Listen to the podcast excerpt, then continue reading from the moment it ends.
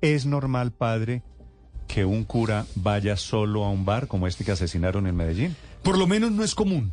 Yo no creo que sea común. ¿Tienen alguna restricción de los superiores jerárquicos? Tendríamos. Es decir, sí, a que sea un bar a ingerir licor y normalmente no estamos para eso, ¿verdad?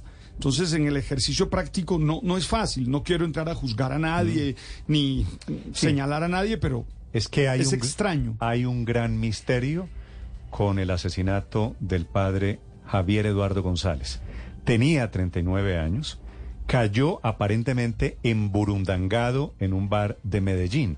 No se sabe en qué circunstancias, por qué llegó allí, con la autorización de quién.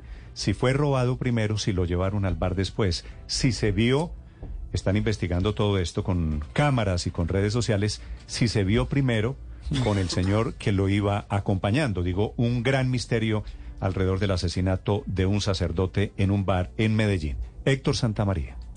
Pues Néstor, es que todo un misterio está alrededor de la muerte del sacerdote Javier Eduardo González de 39 años, quien fue encontrado sin signos vitales en un bar de la zona rosa conocida como La 70 en el barrio Laureles de Medellín.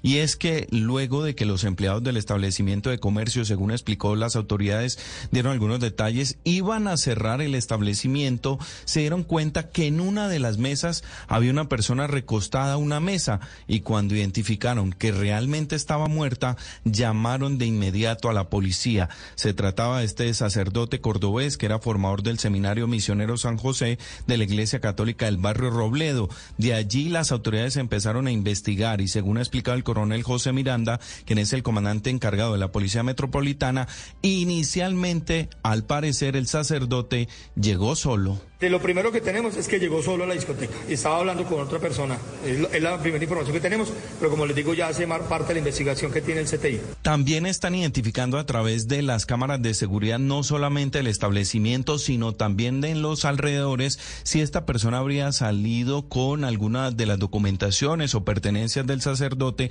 por lo que todo se plantea inicialmente como un hurto. Sin embargo, esta persona que es oriunda de Planeta Rica, Córdoba, el sacerdote, pues lo que advierten que se está esperando que Medicina Legal adelante los estudios para determinar si el presbítero sí le suministraron alguna sustancia como escopolamina o se trató de alguna otra circunstancia, por lo que la policía del CTI, especialmente esta última, está adelantando las investigaciones en ese bar de Laureles, Néstor. ¿Pudo ser, Héctor, que le dieron la burundanga antes y él llega perdido y termina en el bar? Pues es una de las hipótesis o la otra puede ser que la misma persona con la que él estaba dialogando le suministra en medio de un trago, en medio de lo que estaba tomando el sacerdote y que estaba compartiendo con esta persona, pues también le suministra la escopolamina o una sustancia similar, Néstor. Eso es lo que está en averiguación por parte de las autoridades y que lo que es- dicen ellos, dicen que son enfáticos en señalar que esperan es el dictamen de medicina legal. Ese va a decir si tuvo, le suministraron esa escopolamina, una sustancia similar, pues para determinar si por ahí arrancan No, también claro, las pero- investigaciones.